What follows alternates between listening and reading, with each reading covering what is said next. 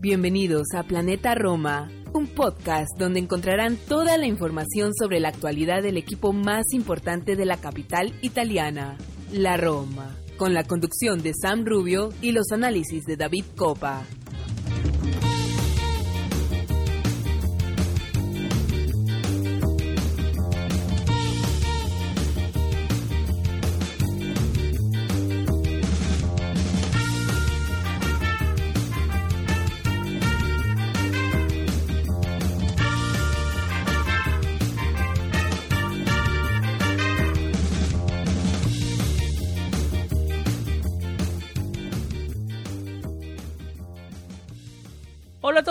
Tifosi y Alorosi, y bienvenidos al episodio número 97 de Planeta Roma Podcast.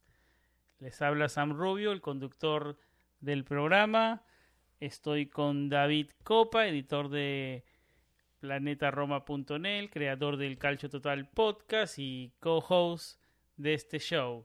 Eh, en este episodio vamos a hablar sobre la victoria por 3 a 1 sobre el Braga, lo que significa avanzar en la Europa League a la ronda de octavos de final, donde ya tenemos rival, el Shakhtar Donetsk, un rival donde con el que ya tenemos una historia, digamos, de, en Champions y, y en, también en Europa League ahora, un rival donde Fonseca eh, también conoce es familiar con el entorno. Ahí Mikitarian pasó una temporada por ahí.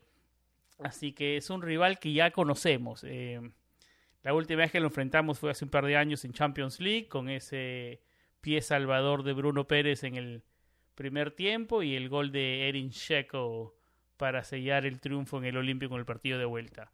Eh, vamos a hablar de este próximo rival eh, ucraniano. También vamos a hablar eh, sobre el tema del Estadio de la Roma, porque hubieron novedades en la página mm, de la Roma en italiano. Eh, sacó una noticia, un PDF que sorprendió a muchos hoy en la tarde, diciendo que no va más el proyecto de Tor de Vale. se van a enfocar en por otros lados y quiero debatir eso con David porque es un tema interesante. Pasaron, pasó casi una década muchísimas trabas, se, se, incluyó mucha política, mucha gente que quería, a ver, corrupción, y ya lo vamos a hablar con David más adelante. Pasaron miles de cosas y al final los Friedkin decidieron no más con el proyecto Tor de Vale. Vamos a estar debatiendo eso con David más adelante. Y bueno, vamos a cerrar el episodio haciendo la previa del partido del domingo en la noche. Yo creo que es el partido estelar o uno de los más, de uno de los más importantes de esta jornada de la Serie A. Eh, la Roma recibe al Milan, así que es un partido importantísimo. Sería, sería importantísimo ganar para finalmente salir de esa de esa sombra que tenemos toda esta temporada, ¿no? Que no le ponemos ganar a un equipo top 6. Esos son los temas que tenemos para este episodio. Vamos a una pausa y regresamos con David.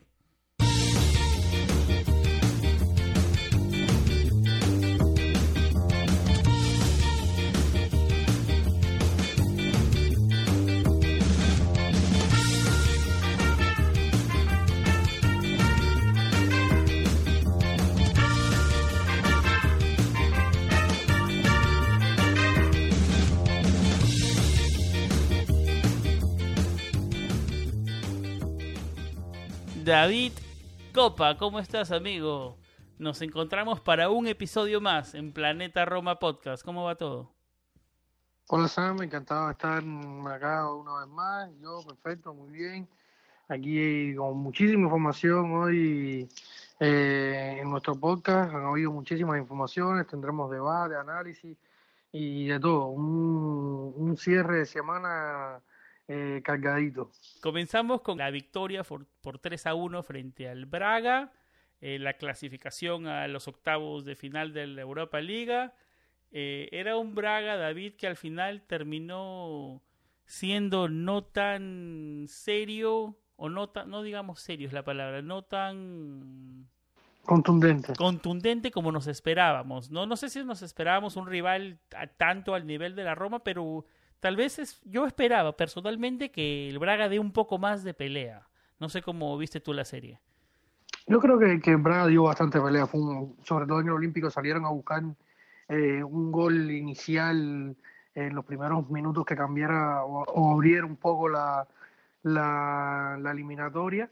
Eh, no pudieron, pero aún así siguieron intentando. Fueron un equipo muy combativo, con sus armas, con, con sus bajas, con un equipo que, que tiene una plantilla bastante corta eh, y que viene una acumulación de, de partidos bastante grande como casi todos hoy en Europa, pero aún así plantearon, plantearon un buen partido, intentaron con sus armas luchar, lo que muchas veces los breaks eh, de, de, esta eliminatoria rompieron siempre a favor de la Roma, algo que generalmente no pasa y que la Roma supo aprovechar muy bien eh, todos estos todos estos breaks, ¿no? Eh, y, y, supieron gestionar muy bien los partidos, pudo ser mucho mejor. Eh, vamos a seguir hablando de esto ahora, sobre todo en, este último partido de vuelta. Pero yo creo que, que la Roma solventó sin muchas dificultades un, un, una eliminatoria que parecía eh, a priori más complicada de lo que realmente terminó siendo. ¿no? Claro, estamos de acuerdo, a eso me refería, sí.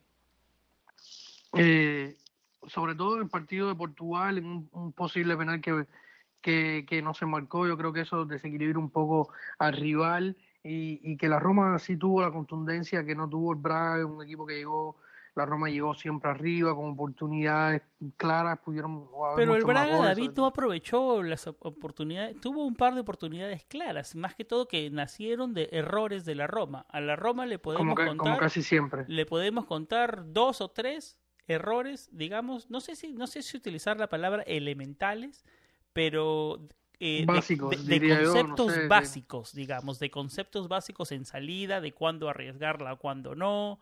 Y la Roma tiene mucho, o sea, un toquecito muy fuerte y se le pica la pelota, pero de repente el, arquero no debió dar el pase para comenzar la jugada, por ahí. O sea, eso y tenemos dos o tres. Yo creo que el Braga no tuvo la contundencia, y regresamos a esa palabra contundencia, para capitalizar en esos errores. Por eso un equipo top 6 como el que se le dice en Italia, tal vez sí los capitalice, porque ha, habido partidos donde la Roma contra el mismo top 6, en el primer tiempo fue el partido frente al Atalanta. Yo creo que lo jugamos muy bien. En el segundo tiempo nos caímos después de, los goles de ellos, ¿no? Pero no se puede no se puede negar la intención a veces de la Roma. La intención y, la propuesta está ahí, ¿no? Pero a veces errores puntuales son los que nos terminan costando. Ahora con, con el Braga no capitalizó y no quiero mucho hablar del Milan porque vamos a hablar más adelante, pero yo, sé, yo no sé si ellos si tengan tres o cuatro por partido te los perdonen todos. Yo creo que sí, que, tienes un buen punto, pero sobre todo, mira, por ejemplo, en este partido contra el Atalanta, la, Roma, de diciembre hacia acá, ha crecido mucho. Yo creo que un poco en mentalidad y un poco eh, eh, en intensidad. Hoy se juegan los partidos con mucha más intensidad a del rival.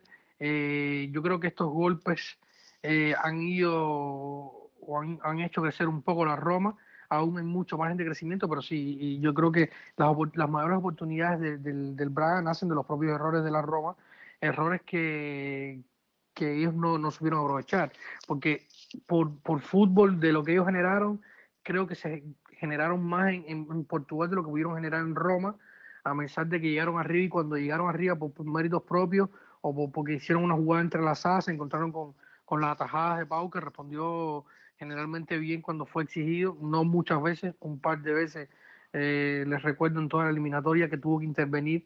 Eh, las otras veces fueron, o un, recuerdo una distracción de, de, Pau en Portugal, eh, el error de, de Cristante en la salida, el posible penal de Lorenzo en este partido del Olímpico. o sea, todos fueron errores que a veces también ya, eh, por ejemplo, el, posible error de, de, Lorenzo en el penal eh, en, el Olímpico ya venía con un resultado que era, o sea, ya la Roma había marcado el 1-0, el Braga tenía que marcar 4 para pasar la eliminatoria. También estas cosas te van haciendo relajar, pero la relajación en un partido te puede costar, ¿no? Eh, más, más allá de que la eliminatoria estaba bastante encaminada. Es como tú dices, yo sigo pensando que el, que el peor rival de la Roma o el mayor rival de la Roma es es la propia Roma, con errores básicos en un pase más allá de la táctica que pueda proponer Fonseca en algún momento, de, mejorar a los jugadores con la táctica. Hay conceptos básicos que a veces los jugadores no sé si es por desatenciones, por confianza. O, tal vez por, yo creo que es eso, David, a veces sobre confianza, tratar de avanzar la jugada sin querer hacer número dos, sin, sin hacer número uno. Exacto.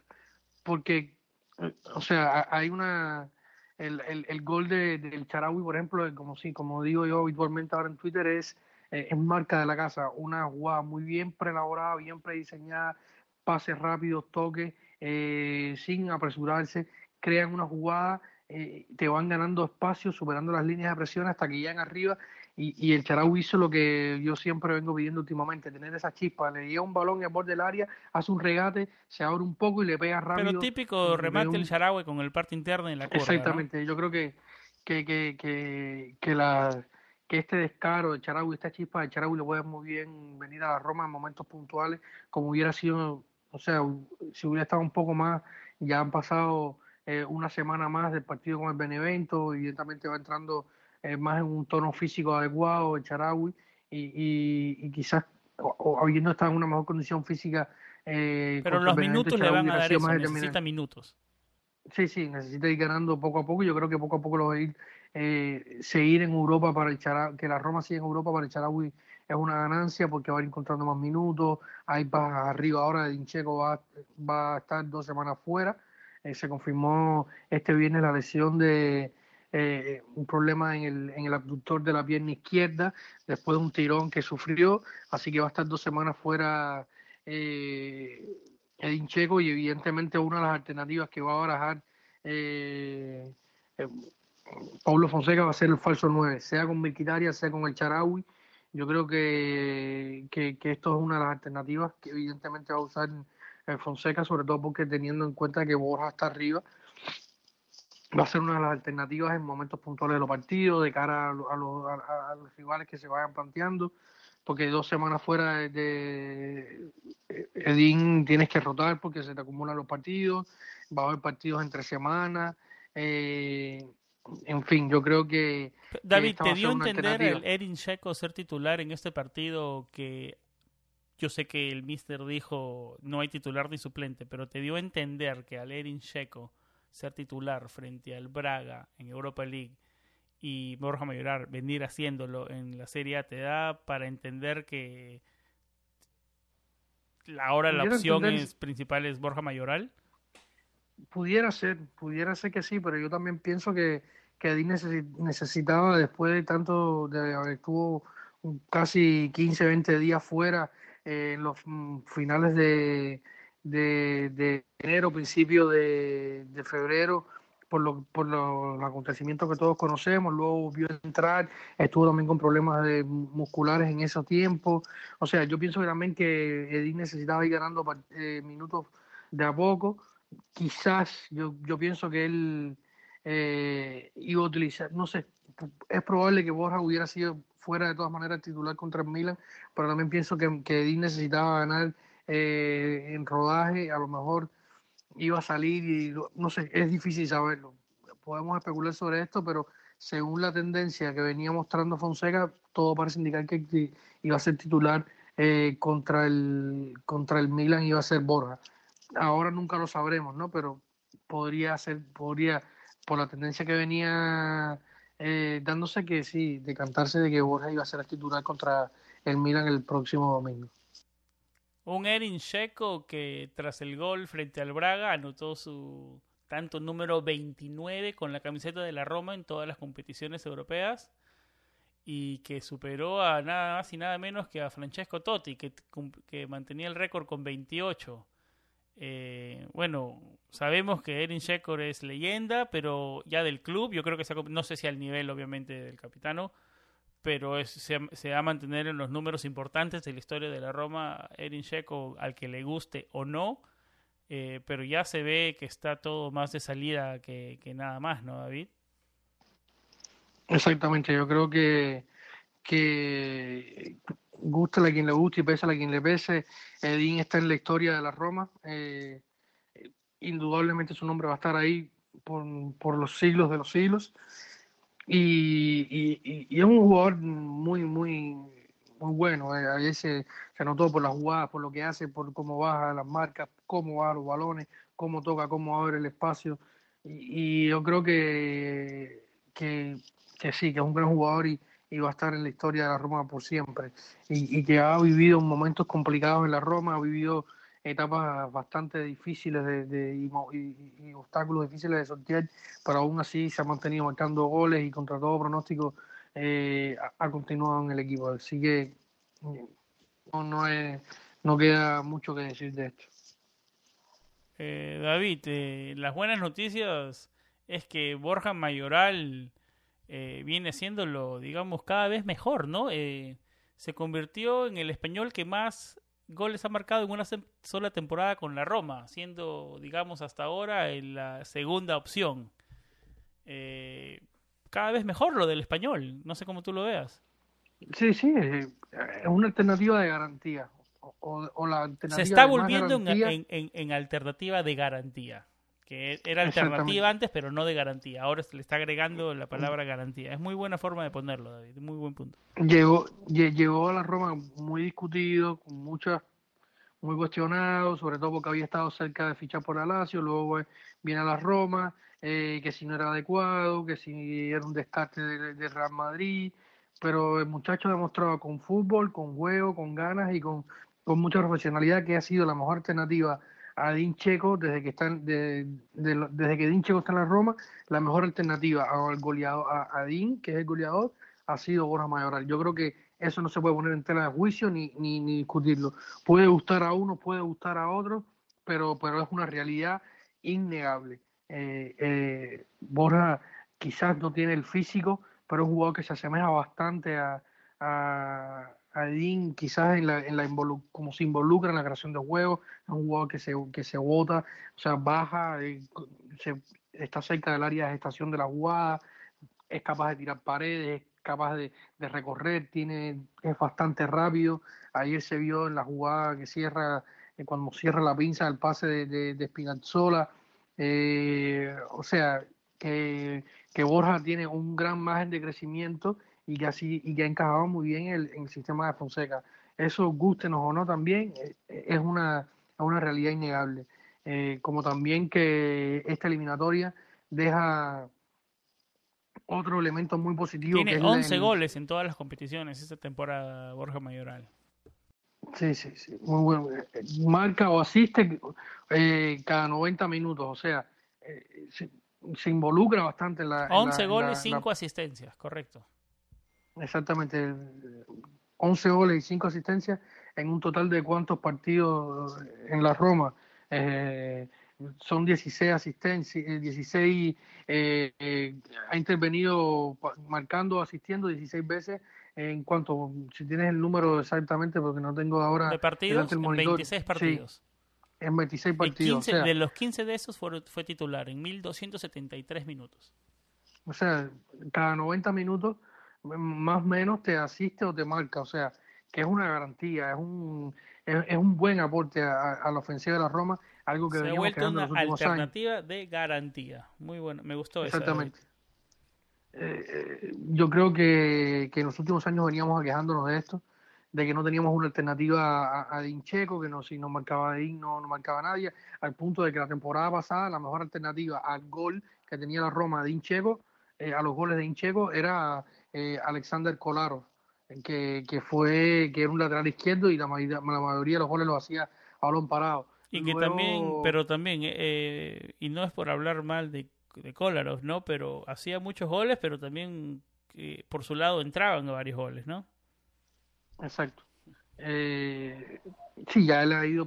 Especialmente en sus últimos meses, digamos, en el equipo. Exactamente, no, ya no estaba conforme, la edad también le pasa factura. Eh, pero en los últimos tiempos, o sea, en un momento determinado de la temporada pasada, Colaro era la alternativa al gol eh, en la Roma. Luego la, Miki fue subiendo, tuvo un, gran, una gran segunda parte de 2020 y, se ha extendido hasta este momento.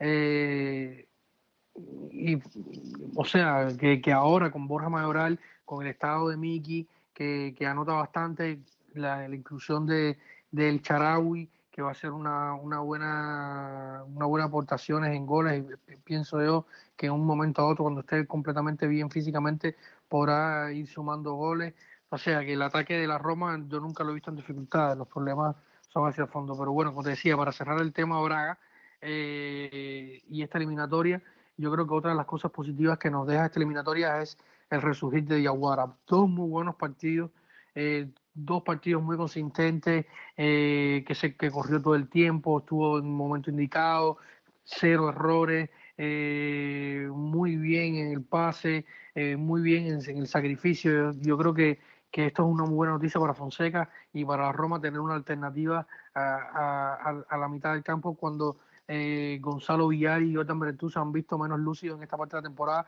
por la sobreutilización que, que han tenido porque no han tenido alternativas. Cuando Diaguara estuvo fuera, Cristante estuvo la mayoría del tiempo cubriendo hueco en defensa, como está pasando ahora, porque la mayoría de los defensores han estado lesionados, eh, o sea que le ha dejado muy pocas alternativas a Fonseca a la hora de rotar en medio. Así que que Diaguara esté en buen momento y ojalá continúe, eh, es una buena también eh, sensación, o sea, una buena alternativa para, para las rotaciones de, de cara a los próximos partidos.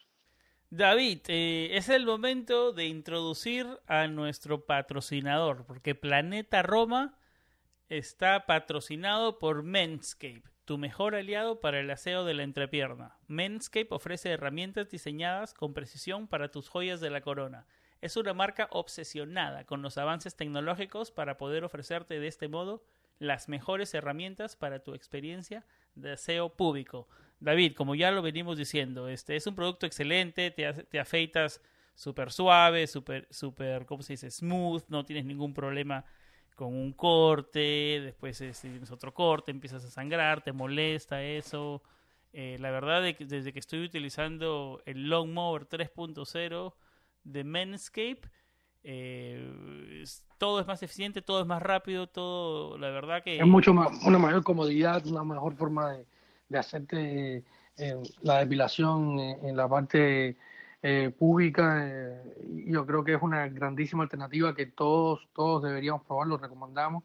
Ya hace más de un poco más de un mes que estamos utilizando Mainscape y, sin duda ha sido una, una gran no estaríamos recomendando nada, David, que de verdad no, no, no, no hubiéramos probado. satisfecho, ¿no? De verdad que es un producto genial. Manscape ha rediseñado la recortadora eléctrica. El equipo de ingeniería de Manscape pasó 18 meses perfeccionando la recortadora de pelo público de la historia, la mejor recortadora de pelo público de la historia. Y acaba de lanzar la nueva y mejorada Longmower 3.0. Su recortadora de tercera generación incluye una hoja de cerámica de vanguardia para reducir los accidentes durante el aseo gracias a la tecnología Advanced Skin Safe, desarrollada por Manscaped. Cuando digo que esto es premium, es que lo es. La batería durará hasta 90 minutos para que puedas tomarte más tiempo con el afeitado. Así mismo, Y además tiene una luz LED que, funcionan de manera genial, que ilumina la zona del aseo público para un recorte más apurado y preciso. También cuenta con un motor optimizado de 7000 RPM con tecnología Quiet Stroke. Y no podemos olvidarnos del soporte de carga. Presume recortadora con orgullo. Este soporte de diseño inteligente es una práctica eh, base de carga eh, USB. Eh, si nos están escuchando ahora, no duden en probar Mainscape, que sin duda le va a a, cambiar la vida, la forma en que se asean, la forma en que se recortan el, el, vello público.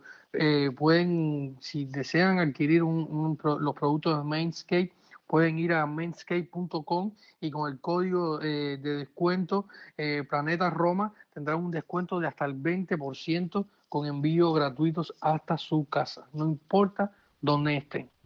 Exactamente, hay que decir también que tiene una tecnología resistente al agua, puedes hacerte en la ducha, creo que nos faltó esa. Es eh, resistente al agua, tiene una luz LED para para que, como le decíamos, una, un afeitado más preciso y apurado, es carga con USB, eh, dura 90 minutos, la verdad, para que te tomes tu tiempo, si te quieres tomar el tiempo. La verdad, una maravilla el producto Longmower 3.0. Así que ya lo dijo David, si quieres obtener un Longmower 3.0, eh, lo encuentras en menscape.com y asegúrate de que uses el código Planeta Roma para obtener un 20% de descuento y envío gratis a la puerta de tu hogar. Menscape. Tus testículos te lo agradecerán.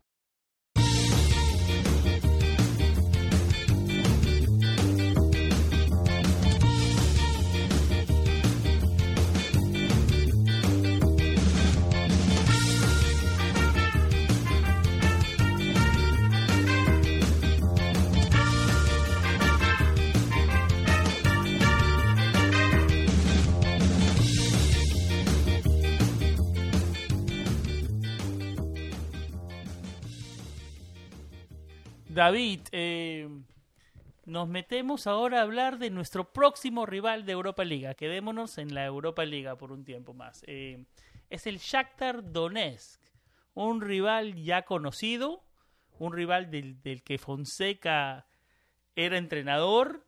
Eh, si yo te he contado esa historia, creo que ya la he contado acá. La última vez que enfrentamos al Shakhtar Donetsk fue el que cuando ganamos 1-0 con gol de Erin Sheko. Ya lo he contado, creo que yo estuve en el estadio ese día. Yo, estuve, yo vi ese partido en Champions League. Qué lujo, qué lujo. Eh, estaba eh, Pablo Fonseca en el, en el banco del frente, ¿no? Teníamos nosotros a Di Francesco. Y ese Shakhtar, ese chaval, ese, ese Shakhtar Donetsk jugaba muy bien. Sí, eso era un muy, buen equipo, ¿no? un buen equipo, un, un equipo que en el Olímpico, la verdad eh, hizo un muy buen partido. Eh, no, no, fue fácil, eh, fue un gol, un pase de Strutman, un pase largo a Erin Checo. Y enfrente mío, fue en el arco mío, el arco, yo estaba en, en, Montemario, fue enfrente mío el gol. de verdad que una experiencia genial. Fue la ronda anterior de la hazaña frente al Barcelona, ¿no? Pero no todas, no toda nuestra historia con el con el Shakhtar Donetsk, David, es positiva. Eh, esa toda fue la historia la, que tenemos. segunda victoria. Esa fue la segunda de las tres tenemos desde, desde el 2000, desde las últimas dos décadas, digamos. ¿Te acuerdas la eh, nos encontramos en la fase de grupos de, en la temporada 2006, donde pasamos, ganamos 4-0 en casa y perdimos 1-0 contra ellos de visita, pero en agregado pasamos. Eh, tal vez la que no nos acordemos con tanta, digamos, de una manera positiva fue el, la Champions League de la ronda de 16 del 2011, David, donde perdimos en casa por 2 a 3, 3 a 2 y perdimos con Ranieri en el Donbass Arena por 3 a 0. David, si no me equivoco, esa fue nuestra última participación en Champions por varios años. Eh, sí, después de eso llegó el turno de los americanos y nos costó llegar a Champions, así como tal vez nos está costando ahora. Eh, no todo fue positivo frente al Shakhtar Donetsk y bueno, la última fue el 2 a 1 que perdimos en, de visita con el pie salvador de en Bruno Ucrania. Pérez, que es tan recordado, y el triunfo del que hablábamos ahora, el triunfo del que hablamos ahora frente al, a, al, al, Shakhtar de esa época de Pablo Fonseca, ¿no? Con gol de Erin Checo. ¿Cómo ves a este Shakhtar Donetsk? ¿Es un rival complicado? ¿Preferías a otro rival? Eh, más parejo, ¿no? Más parejo que el Braga, digamos, ¿no? Mira, eh, yo tenía discusión, este, esta discusión con varias, con varios amigos en Twitter, con varios seguidores míos en Twitter, porque yo prefería, yo, yo soy bastante romántico y, y, a mí me gusta que la Roma juegue con los mejores rivales, porque me gustan los partidos competitivos, me gusta que, que la Roma sea exigida y porque yo creo que cuando tú tienes que enfrentarte a un, a un rival que te exige más, eso te hace aumentar tu nivel. Y la Roma siempre una, juega al nivel de su rival, ¿no? Eh, frente a los eslovacos, yo, yo soy, yo bajó soy, el nivel y ahí es donde le cuesta también, por ejemplo, como yo, ejemplo. Yo, ¿no? bien, yo, exacto, yo pienso un poco de esa manera, ¿no? Y, y un ejemplo bueno es el, el la, la, temporada pasada, ¿no? También esta Roma en un año ha evolucionado bastante, es bastante mejor, tiene bastante más claras las cosas de cómo jugar, eh, es un grupo más sólido pero bueno, eh, yo hubiera, yo decía en Twitter que prefería al, al Arsenal por razones obvias. Eh, siempre uno tiene esa espinita, eh, cal, cal, eh, o sea, guarda por dentro esa espinita de aquella eliminatoria de octavos de final que tanto perdonamos al Arsenal y, y, me hubiera gustado jugar con el Arsenal. ¿Para qué te voy a decir mentira? Que pudieron ser un rivales peores, sí, podía haber tocado Manchester United, que para mí es uno, para mí es a las claras uno de los grandes favoritos, eh, quizás junto al Tottenham, eh, para poder levantar el trofeo. Eh, podía haberte tocado un Slavia de Praga, podía haberte tocado un molde, es verdad. Eh, yo creo que, que el Shakhtar Donetsk, si haces un, una escala de los rivales que estaban en la urna para salir en el sorteo de este viernes en, en Nyon, yo creo que es de, los, de, de la gama media. Ha sido un equipo que, tiene, que ha tenido muchas luces y sombras, en Europa, por ejemplo, estuvieron en Champions, salieron por la diferencia de goles eh, y perdieron el, pase a la siguiente fase de, de, Champions League con el, con el Borussia Mönchengladbach, eh, pero empataron a cero dos partidos con el Inter, o sea, aguantarle dos partidos al Inter con Lukaku, con Lautaro Martínez, con Alexis Sánchez, con, con Hakimi, con Colaro, con Perisic, con Eriksen, con todo el plantel que tiene el Inter, aguantarle 180 minutos sin recibir goles es muy meritorio, pero aún es más meritorio ganarle dos partidos a Real Madrid, eh, que a pesar de que no está en horas, que está en horas bajas, de que no quizás no es, no sé, que pero sigue siendo el Madrid ir a, a, a, a, Alfredo y Estefano, que es donde juega hoy Real Madrid, y ganarle un partido, yo creo que tiene muchísimo mérito ha sido un equipo que, este mismo, ese mismo equipo que le ganó en Madrid, luego fue y se comió cinco en Mönchengladbach, que nosotros le ganamos, eh, estuvimos a punto de ganarle y, no, y si no fue por aquel eh, penal insólito que le marcaron a, a, a, a Graham No había VAR el año, la temporada anterior en, en, en, fase de grupos de la Europa League. Eh, y yo creo que, que esta, esto, o sea, que, que, que el fútbol es muy grande y hacer predicciones. Un Shakhtar David que llega segundo en, su, en la liga ucraniana después de 15 partidos, solamente un punto atrás del Dinamo Kiev. Solamente está un punto atrás del Dinamo Kiev. O sea, está ahí. Está luchando arriba. siempre, siempre lo está, ¿no? Pero no deja de ser, no deja de ser raro porque generalmente en los últimos años el Shakhtar Donetsk ha paseado la diferencia con sus rivales en la liga ucraniana. Esto habla a las claras de que no es el, el, el Shakhtar Donetsk más espectacular de los últimos años, por decirlo de alguna manera. Kiev es un equipo fuerte en, Ucrania, ¿no? También. Que no ha tenido el eh, mejor presente, digamos, pero que Shakhtar, como tú dices, en los últimos, los últimos años, en los últimos años, el gran dominador en, en Ucrania sin duda, Shakhtar, pero sin dudas. teniendo problemas de localidad con estadio, teniendo que moverse por los problemas bélicos y todo, ¿no? Sí, no, no, no estuvieron, no han estado jugando en el Don Bajar, en un estadio precioso que habían construido muy bonito y, y por problemas de de la guerra, el, estadio, le cayó una bomba y no pudieron seguir jugando allá por cuestiones de seguridad. Pero, pero sí, son un equipo, bueno, de hecho, eh, en Ucrania hoy se permite el público, creo que eh, en una parte en el sector atrás de la, del, arco se permiten públicos, esto puede ser un factor que, incline un poco la, la eliminatoria. Yo creo que va a ser una eliminatoria que, que que, va a ser bastante complicada, pero es ganable. Si tuviera que darle un favoritismo a la Roma hoy, te daría un 60-40. Eh, quizás un 70-30. Shakhtar que viene de eh, vencer al Maccabi Tel Aviv en la previa anterior, ¿no? Le ganó 2-0 en Israel y 1-0 en, en, en, casa. Eh, David, en esta ronda que se viene de octavos, David, abrimos en Roma esta vez y cerramos de visita. ¿Eso puede ser un factor en tu opinión o eso no tiene mucho que ver? Sí, sí, es un factor, evidentemente, y sobre todo diciendo, como te decía, en Ucrania se permite público. O sea que el partido del Olímpico será determinante. Eh, no sé cuál será la estrategia de, Luis Castro, el director técnico de Chatadones portugués, que al cual conoce Pablo Fonseca y un equipo que conoce. Pablo Fonseca va a ser fundamental en esta eliminatoria porque es un equipo al Braga y, al, eh, y al Shakhtar como como como para, como pintado lo de Fonseca en la Europa Liga, ¿no? Sí, una, una cosa increíble. Eh, y yo creo que, que, todavía va a ser más influyente Fonseca con el con el Charter porque es un equipo que hasta hace año y poco más estuvo, estuvo dirigiendo ahí.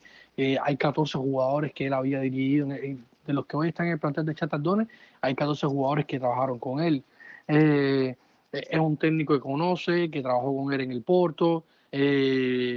o sea, que, que Pablo Fonseca va a ser un factor clave, bastante clave, en, en, esta eliminatoria entre el Shakhtar Y como tú lo decías, ganó solamente con tres goles a Maccabi Tel Aviv.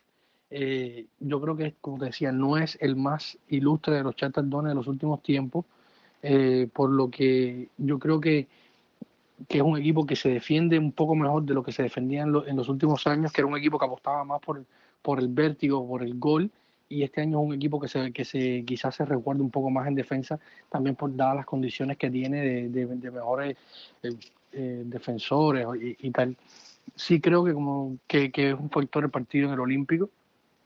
Eh, no sé si el Shakhtar va a salir a esperar, pero con, con el valor doble de los goles de visitantes, lo más lógico es que el Shakhtar salga a buscar marcar. En algún punto del partido va a salir a marcar. Ahí es cuando la Roma tiene que aprovechar y, ser contundente eh, y salir eh, con su juego propositivo y tratar de llegar y, capitalizar todas las oportunidades que tengan los atacantes de la Roma.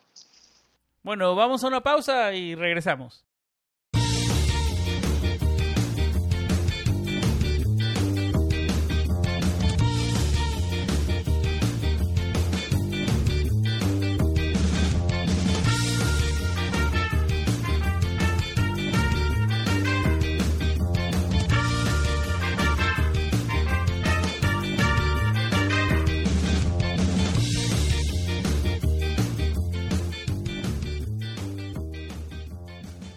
David, eh, regresamos para este segmento y quiero hablar ahora del proyecto que se terminó, digamos. Eh, la sociedad sacó un comunicado en la cuenta de oficial en italiano que lee lo siguiente. La propiedad de la AS Roma tiene la intención de invertir para ser competitivo en un equipo ganador que pueda jugar en un nuevo estadio moderno y eficiente.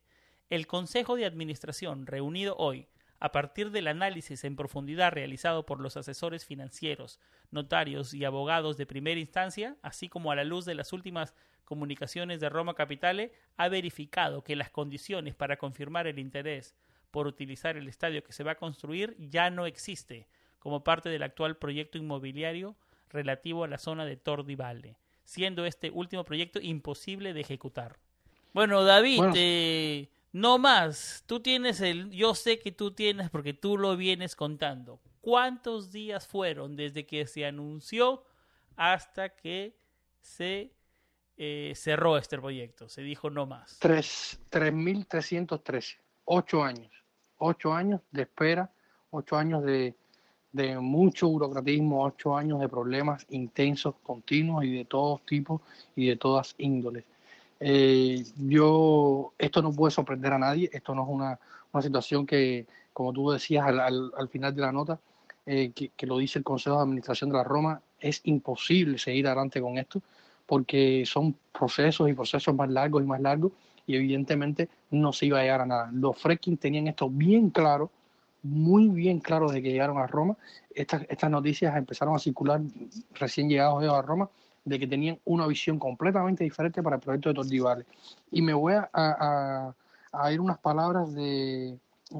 me voy a ir hasta el 21 de noviembre del 2020 y me voy a unas palabras del subsecretario de Estado para el Medio Ambiente y Protección del Territorio y el Mar, Roberto eh, Morazut, que en Facebook hizo una publicación eh, hablando sobre el, tema del estadio de la Roma y, y, y, cito sus palabras y, comenzaba diciendo, sería bueno cerrar este engaño de Tordivales. Siempre he dicho que era una gran aventura que se habría convertido en una ilusión gigantesca para la afición de un club como la Roma que merece respeto por la historia que representa.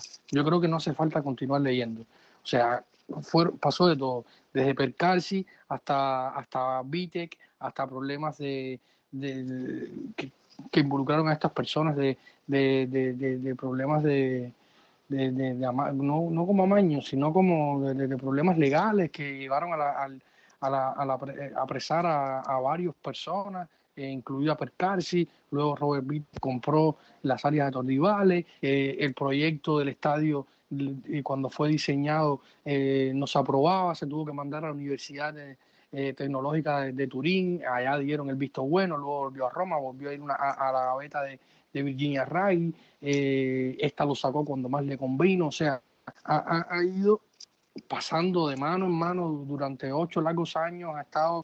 ¿Por qué? Ahora, las razones de, los fracking eh, que están, ¿cuáles son las razones de los fracking?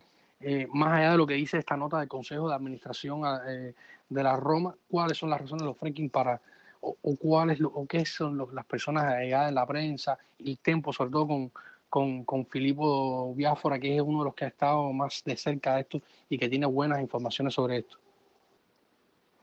A ver, los problemas básicos, que, que pues, es una nota, en una nota, lo tenemos en una nota en, en, en planetaroma.net de, de, de, este mismo mes de, de febrero del 2021 los problemas, la lentitud crónica italiana para hacer las cosas, las indecisiones políticas, la COVID eh, y sus efectos a futuro, porque evidentemente el proyecto, o sea, una de las cosas que, que ven como, como, atenuante para continuar con el proyecto, los fracking es que estaba, era un proyecto previsto para la vida antes del COVID y la vida luego del COVID, evidentemente va a cambiar muchas cosas y ellos quieren un estadio más pequeño, que el sistema de oficinas sea completamente, no, no tiene sentido un sistema de oficinas que tenía planeado el proyecto de Tordivales, ahora se hace más, eh, es más working o, home office, eh, como podamos llamarlo como quiera, o sea, que, que, que esto es uno de los atenuantes.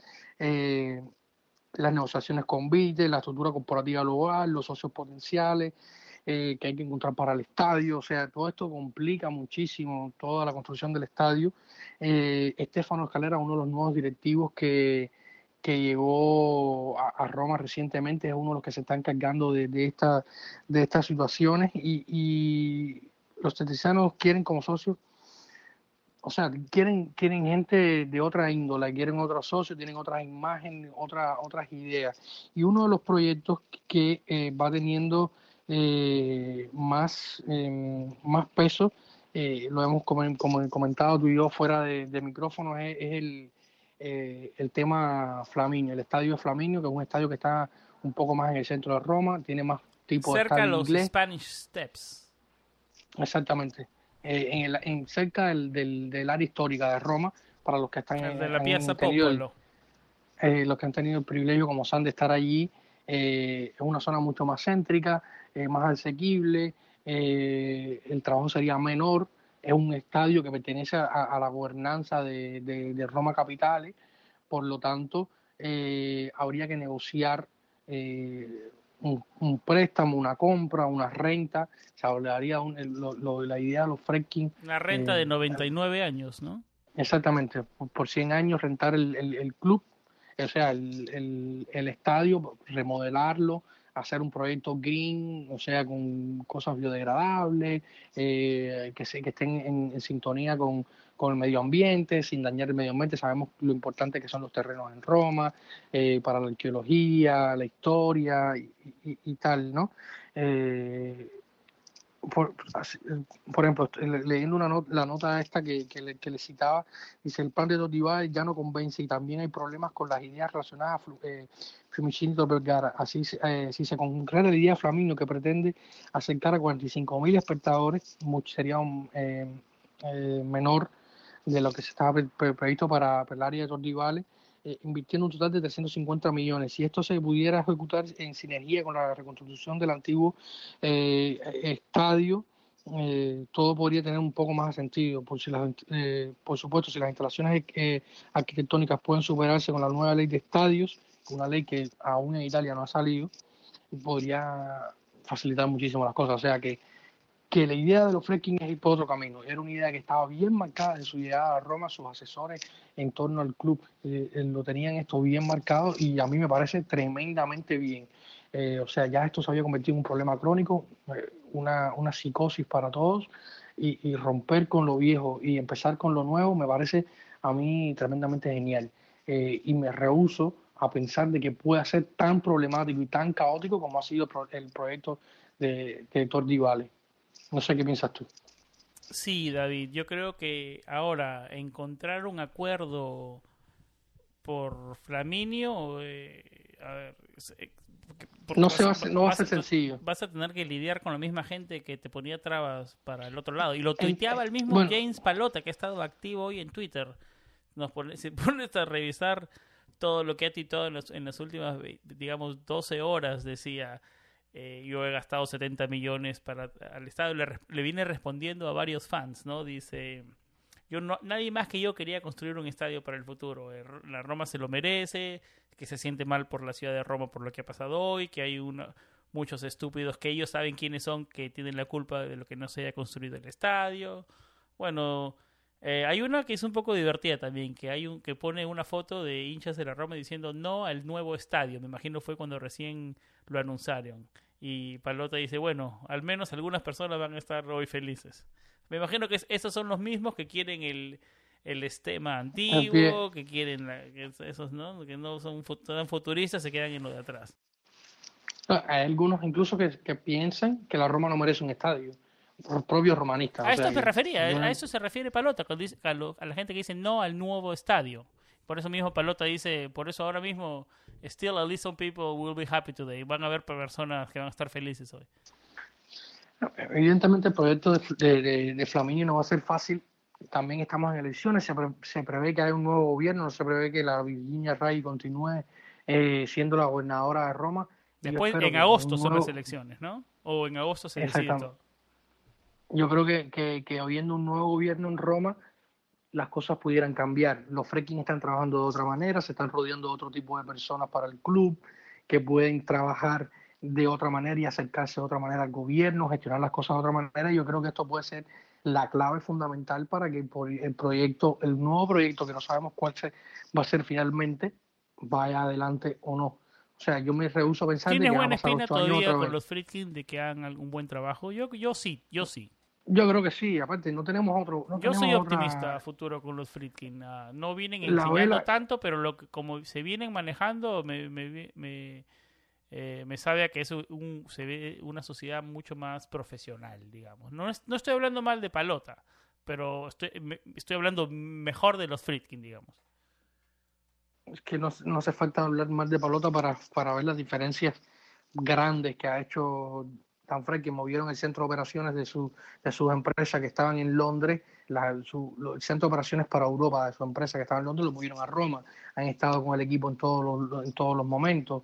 Eh, se, ha visto, se ha visto a, Ryan eh, saltando eh, de la emoción en los partidos. El propio eh, Dan Freking con, con, problemas en una rodilla y, y, con muletas estuvo en el estadio. O sea, no hace falta hablar más de palota, solo simplemente hablando viendo a Freking te vas a las, las diferencias son eh, bastante palpables. Por lo tanto, yo creo que, que, que y, como, te, como te iba a decir hace unos minutos, yo creo que la única luz y la única vela que pueda alumbrar el futuro de la Roma de ahora en adelante y esperar que sea una, una vela que tenga eh, buena mecha es la de los Fredkin. O sea, esto es lo único que nos queda para, para, para pensar de que el futuro va a ser, del, del, club va a ser mucho mejor de lo que ha sido en los últimos años. O sea, no nos queda de otra. Esperar que este proyecto vaya adelante y que siente bases sólidas para tener un equipo competitivo y, lograr alzar algún que otro título en las próximas temporadas. Vamos a una pausa y regresamos con la previa del Roma Milan de este domingo.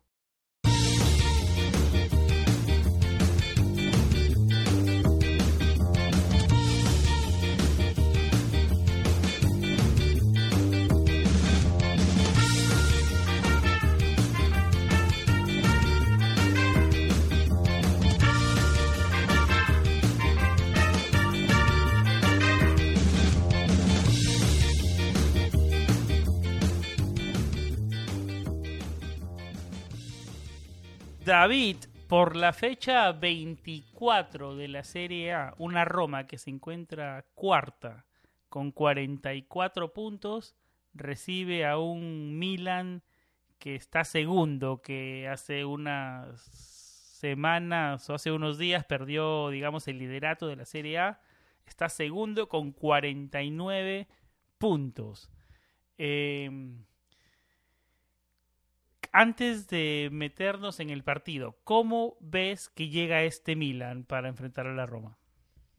Bueno, yo creo que este Milan no llega en su mejor momento. No, no hace falta eh, mucho análisis para saber que la Roma, que el Milan no llega en su, en su mejor momento a este partido eh, con la Roma. Eh, viene de una eliminación bastante viene una, de, una eliminatoria que pasó ante la Estrella Roja de un viejo conocido de, la Serie A como es Dejan Stankovic, eh, una eliminatoria que pasaron con lo justo y, y, hasta polémica, de manera polémica podríamos decir. Eh, o sea que yo creo que no está en el mejor momento, viene una, de una derrota en el, en el derby, viene de, de, de, bastantes críticas, perdió contra, contra aquel partido contra la Spezia que fue eh, bastante suscitado, o sea que yo creo que, que, que viene en un momento eh, bastante menos bueno de lo que venían haciendo. No gana desde el 7 de febrero, 20 días que lo gana. Empató con el Especia, perdón, perdió con el Especia, empató con el la Estrella Roja, eh, perdió el derby y volvió a empatar con el Estrella Roja, como tú dices. No ve la victoria desde el 7 de febrero, que donde le ganó al Crotone.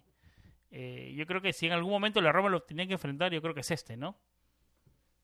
Exactamente, yo creo que este es un buen momento. Un, bueno, mira, si el, si el momento del Milan es, complicado, que, que, el último gol, eh, antes de este gol que, que anotaron a, al, a, la Estrella Roja eh, en la eliminatoria de, la Europa League, eh, el último gol que el Milan había anotado en jugada continuada, lo anotó ante Revi eh, y habían pasado 380 minutos. Eh, o sea, los últimos tres goles de Milan, ante este que, que anotó eh, ante Revic en, en, la, en la Europa League,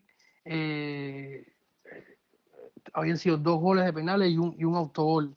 o sea, que que el momento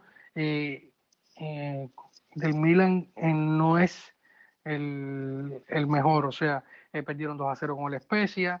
Eh, después empataron a dos con, con, el, con el Estrella Roja en la ida en Belgrado. Perdieron 3 a 0 contra el, contra el Milan en el der, contra el Inter en el derby de Milano y luego empataron a uno contra el Estrella Roja. O sea, a la Estrella Roja en dos partidos no, no pudieron ganarle.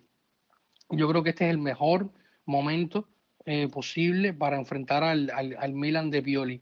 De hecho, voy a buscar ahora mismo la, estadística de la Roma frente al Milan en los últimos partidos. Yo creo que no hay muchas victorias en el Olímpico en los últimos partidos, así tirando eh, a la memoria. Bueno, de hecho hay una sola victoria de entre 2000, entre, de la temporada 12-13 a, la temporada actual, solo una victoria de, del, del, Milan en el Olímpico, que fue la, la de la, la temporada 17-18, cuando nos ganaron 0-2 en casa. El resto, eh, 3, 4 victorias y, y 3 empates y una derrota. O sea que en el Olímpico la Roma es bastante, juega bastante bien ante el Milan, este, aunque este es un Milan diferente de las últimas temporadas, pero creo que este es el momento justo para, para, para enfrentar al Milan. Para sacarnos eh, este estigma de no poder vencer a un top 6, David, que ya estamos terminando febrero yo creo que ya es hora de romper ese, ese maleficio, digamos, ¿no?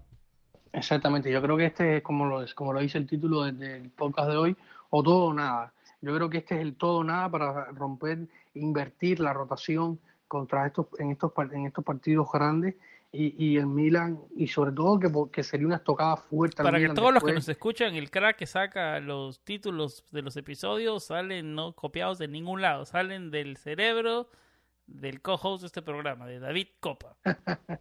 ah, ni tanto, tampoco fue, no, no es tan difícil, no es un gran mérito tampoco, pero bueno, eh, yo creo que como te decía es o todo o nada, yo creo que este momento va a definir mucho un partido de seis puntos porque nos va a mantener en la lucha por Europa, eh, la lucha por Champions, la lucha por la parte alta y sería una estocada fuerte al Milan que hoy es segundo de la Serie A y al Milan después de de, del partido mm, con la Roma se le viene una, tiene que recibir un Udinese que nosotros lo vimos en carne propia. Eh, se le ganamos fácil a Udinese, es verdad, porque fuimos bastante contundentes, pero no es un equipo sencillo. Luego tienen que jugar con, con, con el Verona el 20 Odi, tienen que jugar con el, con, con el Napoli y con la Fiore el calendario de los próximos, del próximo mes para David, ¿lo ves tú a la Juventus como más rival del Inter por el Scudetto que el Milan mismo? Es que me cuesta ver a la Juventus. O sea, la, Juventus que jugó contra el Crotone la semana pasada fue. Porque con todos sus problemas está ahí, ¿no? Bueno, tiene 45, pero un partido menos. Mm, este, el partido de este fin de semana contra Gela Verona va a ser un, un mejor medidor que lo que fue el Crotone eh, porque contra el Porto dejaron bastante que desear. Contra el Crotone tuvieron un espléndido Cristiano Ronaldo que cuando Cristiano está en esas, las convierte, le caen los balones, las convierte todas. Eh, jugaron bastante bien. Esa temporada frente a la Roma le cayeron dos y la dos nos metió. Exactamente, no, es que Cristiano prácticamente cuenta los partidos por goles. O sea que, a pesar de, su edad, es un hombre, eh, bueno, hoy, hoy, es el capo cañonieri de la Serie A a sus 36 años. Ha jugado 19 partidos, ha anotado 18 goles, ha dado 3 asistencias. O sea, que son números estratosféricos para un jugador de, 36 años, pero es, Cristiano Ronaldo. Yo creo que, que, no deja de ser un contendiente importante para. Hay que ver, yo lo veo hoy, veo a la, a la Juve un poco distante de, la punta. Si bien el Inter tiene 53 puntos, tienen 45 con un partido menos, si ganan ese partido menos, se pondrían a 48, estarían a 5 puntos, que no es una distancia insalvable, pero todavía me deja un poco de dudas la, la, la Juventus en, varios sectores, tienen, van a enfrentar a la Gela Verona con, con bastantes bajas, pero yo no sé, no sé, me, me deja bastante dudas. Así que yo creo que si la Roma logra darle una estocada al Milan, eh, se podría reabrir bastante esta lucha en la parte alta porque habría que ver si el Milan es capaz de, reponerse después de, cinco partidos sin lograr victoria en, todas las competiciones. Así que va a ser un partido de todo o nada para la Roma. Eh, un partido donde la Roma, como lo hablamos en el comienzo del programa, no puede tener esos lapsos de desconcentración porque te malogra todo lo bien que vienes trabajando un partido completo y un error te cuesta que tengas que remontar el marcador y eso ya es otra historia completamente diferente, ¿no? Nos, ha pasado seguido esta temporada, ¿no? Exactamente. Yo creo que va a ser fundamental la concentración, hay que ver si con se puede, estuvo entrenando este viernes con el grupo, yo creo que eso es una buena noticia. Eh, a ver si te puede iba a preguntar de, jugadores porque veníamos en problemas en la defensa, ¿no? Sí, en Mali y Ibañez van a estar definitivamente van a estar fuera.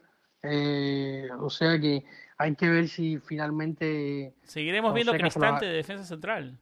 No queda de otra. Yo, yo creo que es muy probable porque eh, en Fonseca no, no, sé, no sé hasta qué punto quiere arriesgarse con Fácil y Juan Jesús, que han jugado tampoco ante un ataque con David, tu problema con Cristante es este que no es, eh, te parece que no está al nivel o tiene problemas conceptuales o a veces como que se pasa de confianza con, en, su, en, su, en sus habilidades y, comete errores y tiene lapsos y, y, en un área en un área de la cancha que nos cuesta. Es que no es defensor, no, no, no es defensor, no tiene esa, no sé, no sé ni qué adjetivo ponerle a esa situación, no, no sé si es que no tiene la lucidez no sé si es que no tiene la, la chispa o, los automatismos propios de un defensor que tiene que tener a la hora de, hacer ciertas maniobras en, el área, en un área complicada como la, como la de la, delante del portero. Pero yo creo que a veces falla en, pases simples que si evidentemente él está en la, en la línea defensiva por, por su buen toque, por su buena salida, para que el equipo construya desde arriba y tenga una posesión más y salte una, una, una, una línea de presión con balón, con tenencia de balón, eh, a veces falla en pases simples eh, y esto lo cuesta. Eh, no sé si es que sobreconfía en sus posibilidades de pase, si es que se desconcentra, pero evidentemente él no es un defensor, no es un defensor, no, él es un, el paso de ser tres cuartistas a jugar en defensa y, y yo creo que, que esto ha jugado, no es un puesto que él ha asumido, eh, él algunas veces ha dicho que sí, que él juega donde lo ponga el míster, pero evidentemente no ha interiorizado esto, no sé, no, sé hasta qué punto lo ha interiorizado, si lo ha hecho, pero evidentemente hay errores de, de concepto que él no es defensor y esto le juega en su contra y, le ganan bastantes críticas. Eh, porque tú, no me puedes decir a mí o, a ti que ahora mismo vaya a hacer de electricistas y a cambiar cables de alta tensión porque te vas a equivocar y vas a recibir un, corrientazo. O sea, eh, por muy buen futbolista que pueda hacer y todo, falla.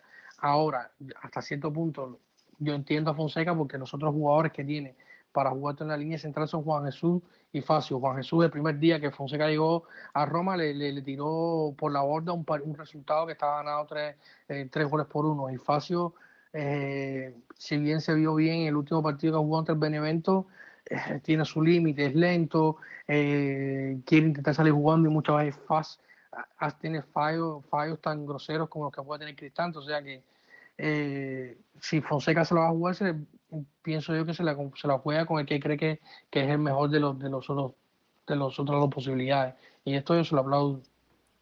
David, eh, para cerrar el segmento y a irnos despidiendo, eh, si te la tienes que jugar con un resultado, eh, ¿te la juegas con que la Roma tiene su primera victoria frente a un top 6 esta temporada? Yo creo que hay, eh, están todas las posibilidades para que la Roma Jugátela, jugátela. No, es que no me gustan hacer predicciones, yo soy bastante supersticioso. Por eso nunca, nunca te hago predicciones, pero yo creo que ahora sí valía la pena porque tenemos una racha que es complicada. Estamos en marzo y no le podemos ganar un equipo top. Eh, por eso te decía, yo, siempre quiero que ¿tú piensas que este es el momento donde la podemos romper? Yo creo que este es el momento, están todas las condiciones para que la Roma gane.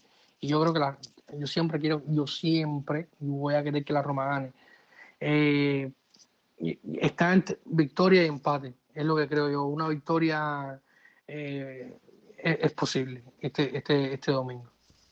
después de ese, ese resultado con Benevento todavía como que arde, ¿no? Como que arde esos dos puntos perdidos. Bueno, no vamos a meterle más leña al fuego. Eh, David, eh, ¿algo más que quieras agregar antes de cerrar este episodio? No, yo creo que no, que hemos eh, cubierto bastante información, hemos hablado bastante un, poco de todas las situaciones que se han dado en la última semana, así que yo creo que, ha sido todo.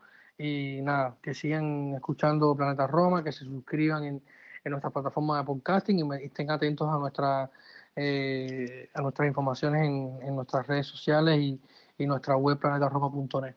Planetaroma.net es donde nos pueden encontrar. El podcast lo pueden encontrar en planetaroma.net slash podcast, en obviamente en todas las plataformas principales de podcasting, en Apple Podcasts, Google Podcasts, Stitcher, Spotify, Tuning Radio, iHeartRadio, eh, digamos, en Evox también está.